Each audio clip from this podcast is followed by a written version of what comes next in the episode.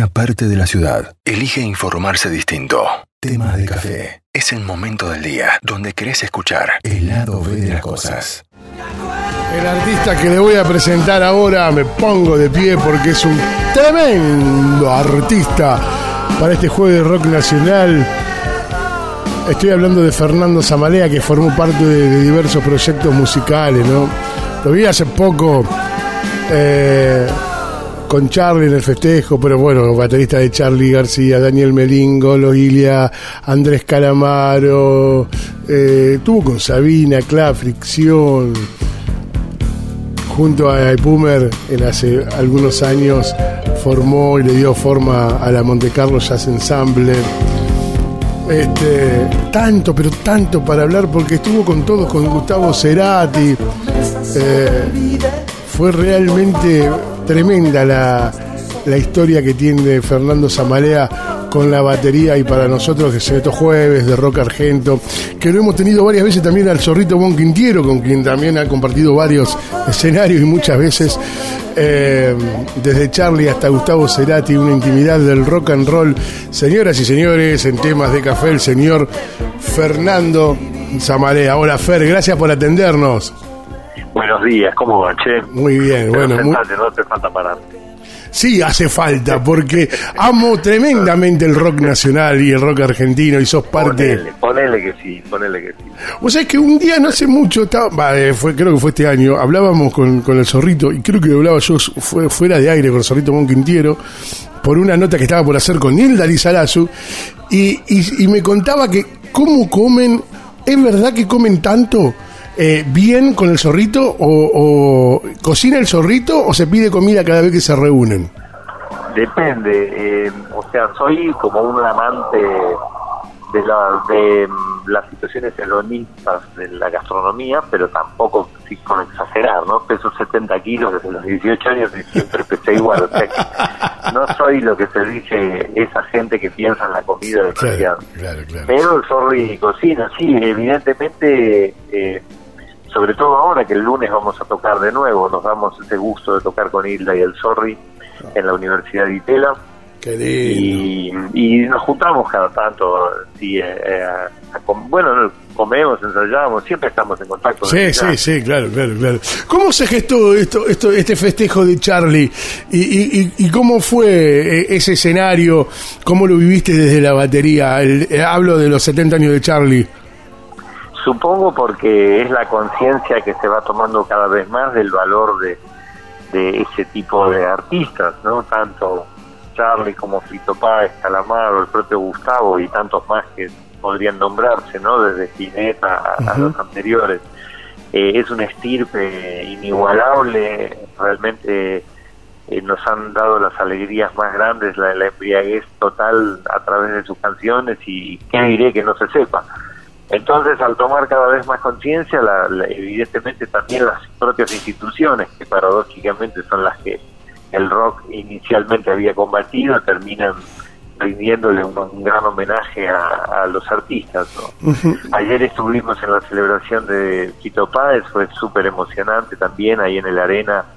Ah, y es, es eso, ¿no? Es como una, una estirpe, una, una raza, no digo en extinción porque todavía queda un recorrido, pero, pero sí hay algo muy muy poderoso en todo eso. Entonces es re lindo que, que se les pueda rendir homenajes y por supuesto que, el público, las nuevas generaciones lo sigan disfrutando. ¿Cómo, ¿Cómo son eso? Eh, eh, eh ¿cómo, ¿Cómo ha sido esos ensayos ahí en previa al recital con, con Charlie? Y, y si cambió algo del Charlie de, de, toda la vida a este Charlie que tenemos hoy. Todos cambiamos, Charlie tuvo distintas etapas. Eh, por supuesto, también todo el mundo lo sabe, desde su la máquina, a sus magistrales momentos solistas, tanto de los de Guante Blanco al principio con Kamal Living, Piano Bar, clics modernos, como esas prácticas de parte de la religión, o los, los, delirios dadaístas también que podrían asomar en la hija de la lágrima o en la hija para Say No More. son distintos Charles y a la vez es uno solo eh, la vida nos pasa a todos y obviamente todos crecemos y evidentemente el paso de los años va haciendo que uno se vaya adaptando como, como quiera y también como pueda a las circunstancias, ¿no? Él, él, él sigue adelante ahí creando, imaginando sus discos con un humor magistral. Eh, nos hemos encontrado ahí en, el estudio, tuve la suerte también de grabar algunas baterías para el disco nuevo, ah, eh, con Kabusaki que también hemos ido. Y a la vez se dio todo con mucho humor, porque en definitiva es, son relaciones de muchas décadas y él mismo lo tomaba por supuesto con alegría, pero también con, con cierto humor, ¿no? Todo esto de que el país esté tan tan en vilo y fue hermoso, la verdad que fue hermoso. Sí, fue Tocar con, perdón, con Alfredo Todd, con Guyot, con Fito Páez. Tremendo. Que le haya puesto a las dos cantantes, de Rosario e Hilda. Sí, eso fue inolvidable. Sí, sí, sí, Hubo un momento en el que eh, en el que Charlie te mira, para nosotros yo lo pude ver por, por, por imágenes y por la televisación, donde te parás arriba de la batería y le da y le da y le da y Charlie te mira con admiración. Digo, ese momento también, no sé si tuviste la posibilidad de verlo o simplemente lo viviste. Sí, es, es eh, la embriaguez del rock. Sí, totalmente. Tuvo, esa cosa un poco de trance y un poquito de, de esa sana locura de, quemarse a lo gonzo, tocar así hasta que las velas no ardan y, quedar no sé es, es eh, son son el poder del rock es así es único no un riff de guitarra eléctrica o esos ritmos o el surround de, los bajos profundos, hay algo que, genera en el propio cuerpo, ¿no? En el de los que lo escuchamos. Ah. Y, y, el, te convertiste eh, en testigo y, protagonista del rock nacional porque tocas con todo, tocaste con todo, más de los 30 años de estar con Charlie García, eh, tuviste de gira con, Gustavo Cerati, que es otro de los, digamos, con cada referente del rock nacional. Por eso te decía, ¿cómo no nos vamos a poner de pie si vos sos otro gran referente? Si alguien trae una canción, pero alguien también le pone algún sonido de más a esa batería. Y ahí es donde ustedes son los protagonistas también de, nuestro rock, Fernando, ¿o no, o, no es así? Hay una, sí, tuve mucha suerte y sigo teniendo lado de, de compartir con todos esos artistas, como también incluso se abrió el abanico un poquito y, y hice cosas y sigo haciendo cosas en Francia o, en Estados Unidos, ¿no? O en Brasil, también con artistas de allá, como Benjamin Biolay o Steve Ball eh, Neiva Soria en Brasil. O sea, hay, hay, hay siempre un, eh, un agradecimiento implícito en mí de, por todas esas aventuras y justamente por eso me, dediqué también a escribir esos tres libracos de 600 páginas cada uno y también el libro de fotografías amateurs que publiqué hace poco, en el sentido de, de dejar como esa, esa especie de obra de teatro eh, impresa para quien le interese, ¿no? Tanto para los chicos de ahora como para las generaciones a futuro que quieran conocer un poquitito de, la intimidad del rock argentino, ¿no? Fernando. Y ahí está, ahí está un poco el secreto, vivirlo, a su vez escribirlo, plasmarlo, agradecerlo y, y sobre todo seguir intentando que la rueda siga girando y en un momento se acabará poéticamente, como ya sabemos que es la vida, y también es lindo que así sea. ¿no?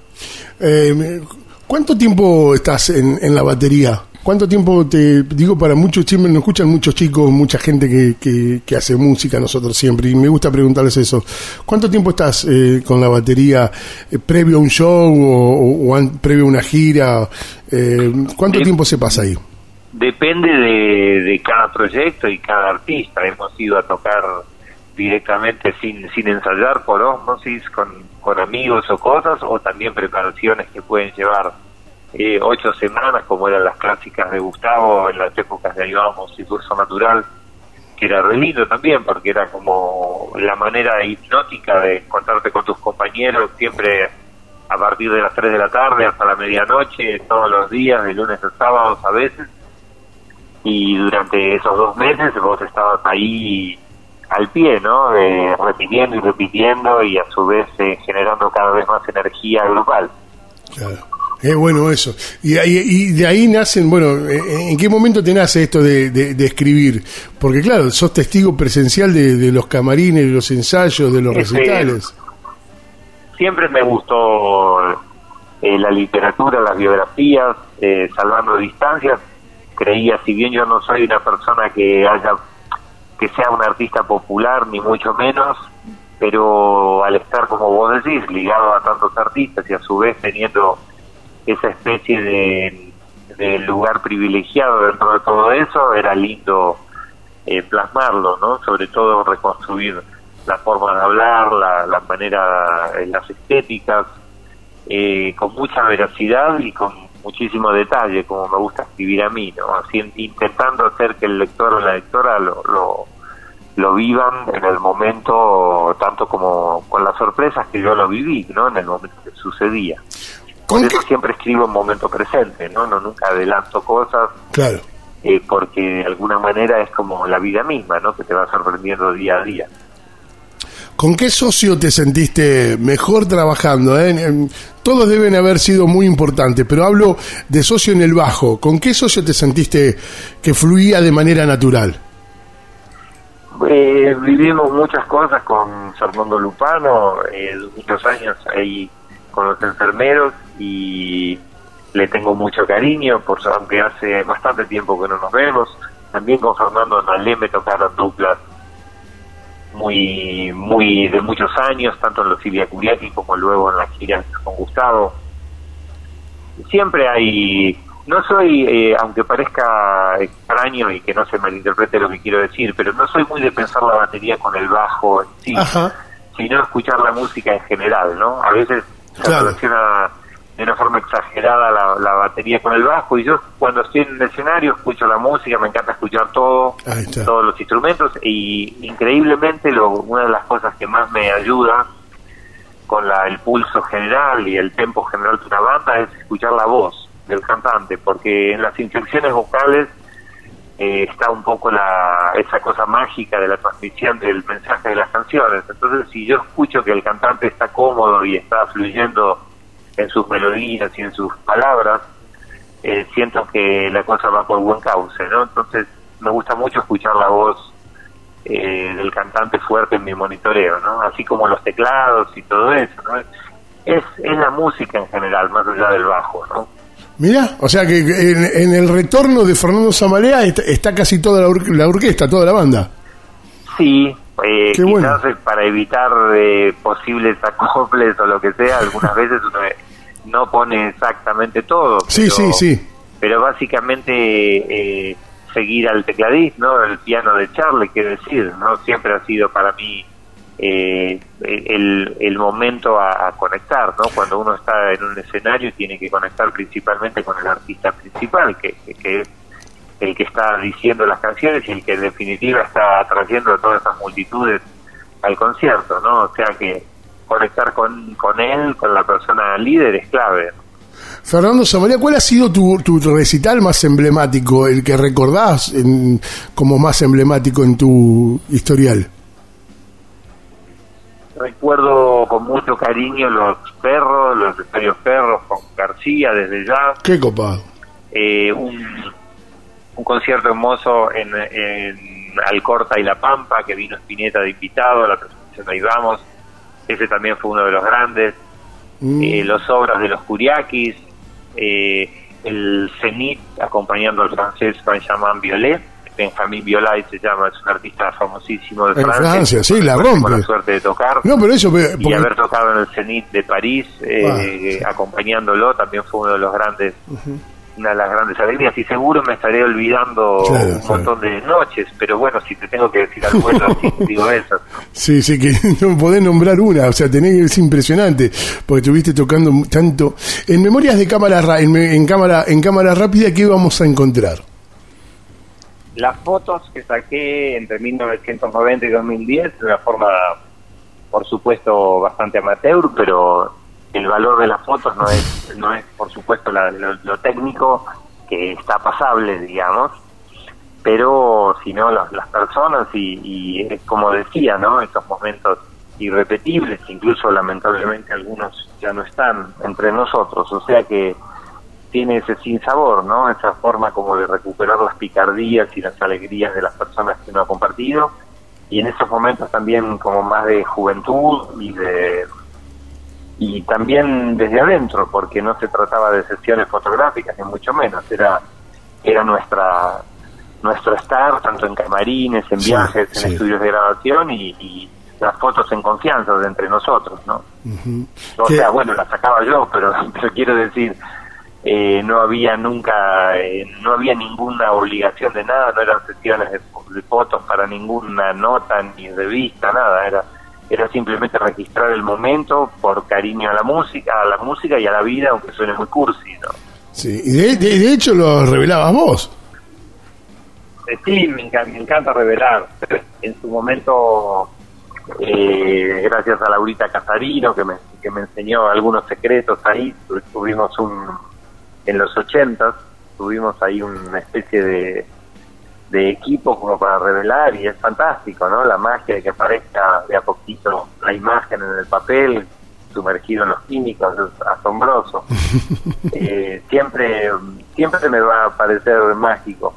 Y el hecho de justamente dejar el registro de todos esos amigos, como decías, María Gabriela, Hilda, Sí, sí. Calamaro, Alejandro Medina, el Zorri, los Curiakis, eh, toda la gira de Gustavo, registrar a todos esos amigos y compañeros de la música también fue una, bendición, ¿no? Por eso me gustó la idea de publicarlo y apareció Rosy Di Pietro con todo su amor también por la música para ofrecerme la edición y RGS también que se asociaron ahí para fabricarlo y hicimos esa pequeña tirada de mil un poco más románticamente que otra cosa eh, con, el, con la intención que, que exista el libro ¿no? y esté para quienes le interese.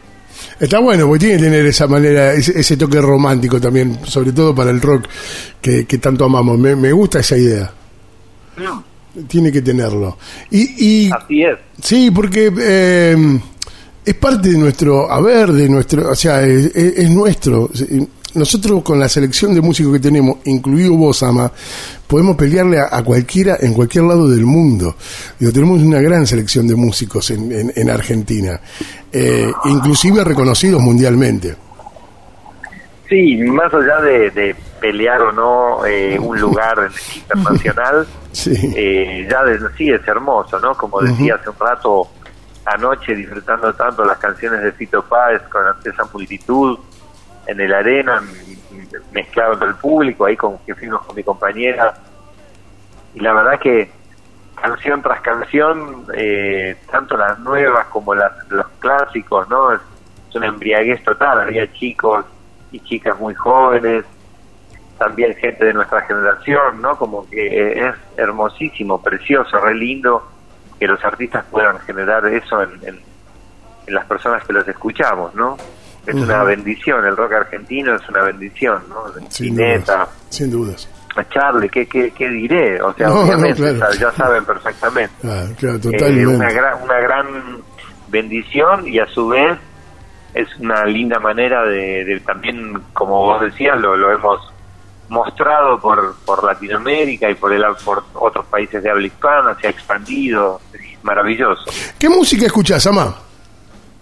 De todo, puedo, desde los discos de jazz de Stan Getz o Miles Davis, Uf. como también cosas más modernitas como Billie Eilish, eh, Luis Cole o Genevieve Bartadi. Eh, me encanta Frank Zappa, Yes, el rock sinfónico, Chili González en el piano, Ah, eh, Ryuichi Sakamoto, Eric Satie, eh, Ravel, no sé, mezclo cual ensalada, también Deep Purple, no sé, el rock pesado. Sí, sí, me gusta sí. escuchar de todo. Bueno, anoté varias ahí para, para mi lista de, de- de Spotify, porque eh, es, es interesante. Y, y, y de los nuevos, vas descubriendo artistas nuevos, te llegan cosas. A mí soy fan absoluto de banda Los Chinos, Ah, muy me buenas. parece que fue que Sí. son los que la verdaderamente la entendieron Sí, sí. e hicieron un poco, mantienen de, de una forma distinta, por supuesto, pero mantienen ese legado de cautivar al público con canciones en el momento presente, ¿no? Sí, sí. También el chileno Alex Banter me gusta mucho, Javier Amena. En Chile hubo eh, desde hace una década ya una movida de, de tecnopop y canciones pop muy, muy, muy bien producidas. Y creo que bandas los chinos también vienen un poco de- desde ese lugar, ¿no? De, de, de esa canción pop con un poquito de electrónica. Me gustan mucho. Eh, hay bandas, el Zar también, eh, me estaré olvidando de, un montón, pero, pero soy de escuchar a las nuevas generaciones, por supuesto, no siempre los jóvenes van a tener eh, la, la, voz de mando y dictarán las tendencias, como debe ser, ¿no? Eh, siempre es eso lo, lo, bienvenido para, para, para todos los momentos de la humanidad que van sucediendo así en a lo largo de los años. Qué loco porque también eh, eh, esto marca tu, tu, humildad y, el aprendizaje, ¿no? Porque aprender es esto de seguir eh, soltando lo que ya tenías como aprendido y seguir tocando con pibes nuevos, que ya no, capaz que ya no son tan pibes, que la ven desde otro lugar, y vos te sentás a tocar y a escuchar. Digo, seguís aprendiendo también de estas nuevas generaciones, ¿no? Por supuesto, ¿no? Eh, lo entendí muy bien cuando cumplí 30 años y comencé a tocar con los Siria Kuriaki. Claro. Eran muy pibes La vida me dio esa nueva... vos, Ellos tenían 18. Claro, era mucho más grande, claro. Yo me sentía un señor mayor, pero en definitiva eh, fue una manera como decir, terminaron los 80, ya no soy una joven promesa, pero a la vez tengo, la vida me da esa chance de, de aprender de todo eso, el rap y del hip hop, ¿no? que en ese momento era el, auge en Buenos Aires y en el mundo, ¿no? Por supuesto. Y, entonces ahí ahí me di cuenta todo lo que podía aprender de, las nuevas generaciones, que, que sí ya lo intuía, pero en este caso lo corroboré. Y, y también eh, cuando toqué con Atirador Láser, ¿no? También en, los noventas eh, aprendí mucho y a partir de ahí fue todo seguir, ¿no? En los años ceros con Rosal, No lo soporto, he tocado con, con esas bandas, también he hecho muchas cosas a lo largo de los años 10, eh, ahora mismo tocando con Michelle Bliman y su banda así tan juvenil, no más de soul, eh, un poquito de hip hop, un poquito de, toda esa cosa más, más moderna, ¿no? Grandes músicos, chicos veinteñeros que tocan muy bien. Entonces me gusta, si bien sin ánimo de ponerme al lugar de ellos, porque sería eh, patético, ¿no? Entre comillas, quiero decir. Pero mm, me encanta compartir no solamente con los músicos de mi generación, como decías antes, con el perrito o Isla, sino también con todos los nuevos, ¿no? Es una manera de, de seguir eh, haciendo que esta vida musical sea tan hermosa. Eh, te, voy a preguntar algo que, tiene que ver también recorriendo parte de la historia, historia voy, bajo, subo, y te agradezco que entiendas la ansiedad de charlar contigo. ¿Qué, ¿Qué me puedes adelantar de Charlie y si te siguió sorprendiendo? Porque sabemos que, bueno, contaste hace un rato que fuiste parte de su, de su batería para este nuevo disco. Este, ¿Cómo te sentiste y si te sigue sorprendiendo Charlie? El mismo, eh, no, no podría decir nada en el sentido que él ya se encargará en su momento, sí, sí, sí, sí, sí, pero ya tenía los, los, ritmos muy resueltos y también muchas cosas que, que, agregamos ahí. Eh, para mí, eh, eh, Charlie es el mi artista favorito, es el estigma de mi vida que llevo con mucho orgullo. Entonces, tocar con él de alguna forma es como mantener ese estado de familia, y, de, cuidado, ¿no? Siento que, que, está por ahí, ¿no? Imagínate, después de todas las cosas increíbles que vivió desde sus desde sus tierna juventud a esto y seguir con esas ganas de, publicar discos, de, componer canciones, me parece un ejemplo muy noble, ¿no? Sin, sin lugar Solamente también diría eso, nuevamente gracias de estar eh, compartiendo con él las horas y, los chistes y las charlas. No solo en la parte musical, sino en la parte humana también. Es re lindo, es, una, una manera de tan tan tan linda de llevar la vida, ¿no? A través de la música y a través de los deseos y los proyectos. Cuando conociste por primera vez a Charlie García, eh, eh, hablo de tu encuentro con el Charlie García ya famoso, eh, ¿eras músico ya? Sí, yo toco desde los, los seis años quería ser músico. si bien no, no vengo de familia de músicos, mis papás siempre me, me alentaron cuando vieron que venía en serio ya tuvimos mi primer grupo Sandía Eléctrica a los ocho años y, y ya estaba ahí como que yo, yo a los nueve, diez años escuchaba mucho rock sinfónico a través de amigos más grandes. Claro. O sea, no tuve música infantil, sino más bien música rara, ¿no? Me, me crié un poco en ese contexto. Entonces, eh, al descubrir la- los discos de la máquina de hacer pájaros, ya cuando yo tenía 13 años, Claro. me di cuenta que, Era por bueno, ahí. del valor que, que de Charlie, ¿no? Increíble, como tantos otros chicos que se dieron cuenta al mismo tiempo. Claro, claro, y, claro. y ahí, a partir de ahí, eh, más que tener una banda, sobre todo cuando Charlie empezó como solista, en esas esas bandas increíbles con Calamaro, Basterrica, Cachorro López o Willy Turri, Sí, sí, sí. Con Lleno de la Cama al Libro, Piano Bar, Sí. con los hits y Fito Páez. Y yo estaba como un poco como, no digo obsesionado, sino con un deseo enorme de, de ser parte de eso, ¿no? Veía las puestas de Renata Yuya y, y decía, qué lindo, qué lindo estar ahí. Yo, yo más que querer triunfar con una banda, entre comillas, triunfar, digo, eh, quería tocar con Charlie, ¿no? Quería ser parte de esa aristocracia loca de la música argentina y acompañarlo. Y bueno, ¿Y cómo el del deseo me, me dio me dio ahí la chance, así que y seguimos hasta el día de hoy. Sí, obviamente, y no, eso no se terminará nunca, pero ¿cómo, pero ¿cómo se dio? ¿Cómo fue ese encuentro? Se dio con, bueno, eh, justamente escribí eh, tres libracos contando todo al detalle y de golpe contarlo así nomás como lo puedo contar ahora no sería tan Lo buscamos en los eh, libros, tan entonces. específico, Sí, pero sí, te entiendo, muy, te muy grosso modo eh, estábamos grabando en el, en el disco de Andrés Calamaro, Vida Cruel, en 1985 y Andrés invitó a, a Spinetta y a Charlie para grabar en el- la canción Vila Raya y, y llegaron y ahí empezó la buena onda. Claro. Después Eh. Charlie me invitó a grabar en el disco de Fabiana Cantilo, Detectives, que él mismo estaba produciendo en ese estudio, en el estudio Panda. claro. Y, y se fue dando cuando... Ah, ese fue el cruce, después, después cuando ya la, la historia más grande. año ya estábamos ensayando, ¿no? Yo- Claro. Imagínate, eh, fue como un, un- lo que se diría un antes y un después, ¿no? Claro, claro, Pasábamos claro. del underground, de tocar con fricción o, o con clap a, a esos estadios y después Charlie me fue dando la oportunidad, me llevó a grabar a Nueva York al año siguiente para parte de la religión. Así se fue, se fue dando, con la, con la magia misma del destino. Sí, señor, sí, señor. ¿Para dónde, para, para dónde hay que mirar hoy la música? ¿Para estas bandas que me nombraste hoy? ¿Para qué lado se va eh, el ámbito musical? Yo miro ahora, estábamos escuchando y ayer leíamos ¿no? los resúmenes de, de lo que escucha hoy las nuevas generaciones, ¿no? Y, y no dejan de seguir sonando estas, estas bandas que vos me nombraste también. Eh, esta banda donde vos tocaste. Mm. Es un misterio.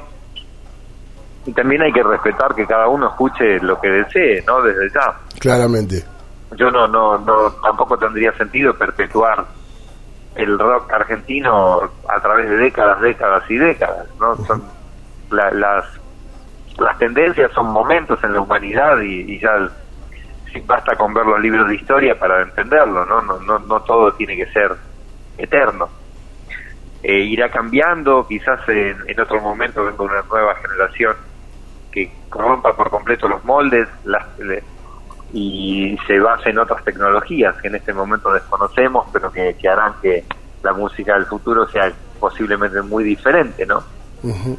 A la Sí, que sí. escuchamos. Sí, sí, Todo fue así cuando cuando la música de Led Zeppelin o Jimi Hendrix o Cream en los 60 no posterior a los Beatles eh, tuvo su auge luego se aderezó tecnológicamente a través de los 80 con la tecnología de las baterías electrónicas y los sequencers no La- o sea la tecnología tuvo mucho que ver siempre de hecho bueno como bien dice Keith Richards, ¿no? Eh, el rock empezó cuando a alguien se le ocurrió enchufar una guitarra española a un parlante, ¿no? O sea, sin, sin ese enchufe no, no existiría Jimi Hendrix. Claro. O sea que en definitiva lo que lo más probable es que a futuro la tecnología termi- determine la nueva tendencia musical, ¿no? Por ahora estamos en, en, un, en una etapa como de más revisión, ¿no? En la cual todavía los sintetizadores de los años 80 son bienvenidos, todavía hay muchas cosas que, que sobreviven, pero quizás ya en 10 o 20 años los chicos nuevos no le den tanta importancia a, esas cosas y tengan los nuevos aparatos eh, o, no, no sé, digo nuevas tecnologías como ¿quién, podría explicar qué era Internet en 1980, no? Sin embargo ahora ya sabemos todos, ¿no? Que, a eso me refiero, que aparezca un invento que cambie todo. Sí. Sí, no sé, pienso en la batería, ¿qué, ¿qué, pudo haber sido en la, en la batería para muchos bateristas? ¿El metrónomo pudo haber sido eso también? también las baterías electrónicas, los pads, eh, ¿no? los samplers que uno pueda tocar eh, disparando sonidos a través de, plástico. Sí, sí, me, Esas cosas desde ya. También a su vez la, tecnología misma de artesanal en las maderas va, mejorando, ¿no? Van, van, haciendo nuevos nuevas formas de afinación.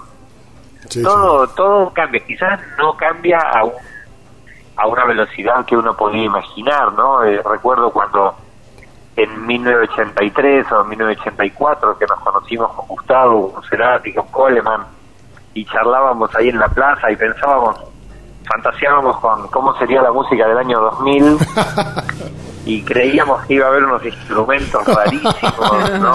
Autos volando.